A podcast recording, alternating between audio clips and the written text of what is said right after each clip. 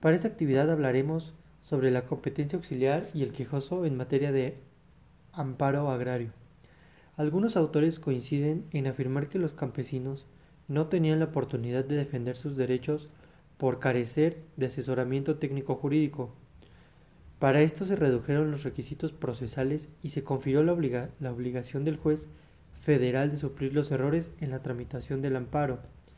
Ahora se habla del amparo social agrario, y a partir de la reforma de la ley de la materia del, del 29 de junio de 1976. Eh, los, los interesados que se creyeren perjudicados con la resolución del encargado del Poder Ejecutivo podrán ocurrir ante los tribunales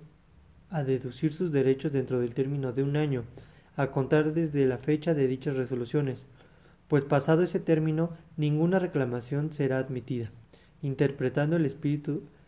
de este precepto, observamos que se otorgó a los interesados la facultad de interponer cierto recurso para una reclamación en caso de que sus derechos se hayan violado, pero el citado artículo de la ley del 6 de enero de 1915 es expedido, fue expedido por el Poder Ejecutivo Federal. Este decreto canceló el derecho de los interesados de interponer el recurso de amparo, ya que textualmente versa bajo los siguientes términos los propietarios afectados con resoluciones eh, resoluciones dotatorias o restitutorias de ejidos o aguas que se hubiesen dictado en favor de los pueblos o que en lo futuro se dictaren no tendrán ningún derecho ni recurso legal ordinario ni en el extraordinario de amparo. Es por eso que hoy en materia de, de amparo agrario se protegen los derechos de los campesinos. Pasando un poco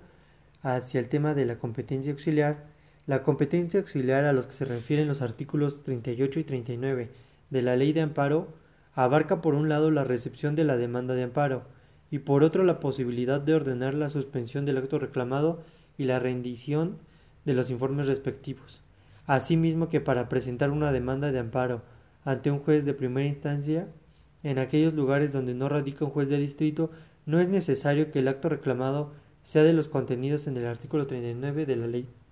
de amparo.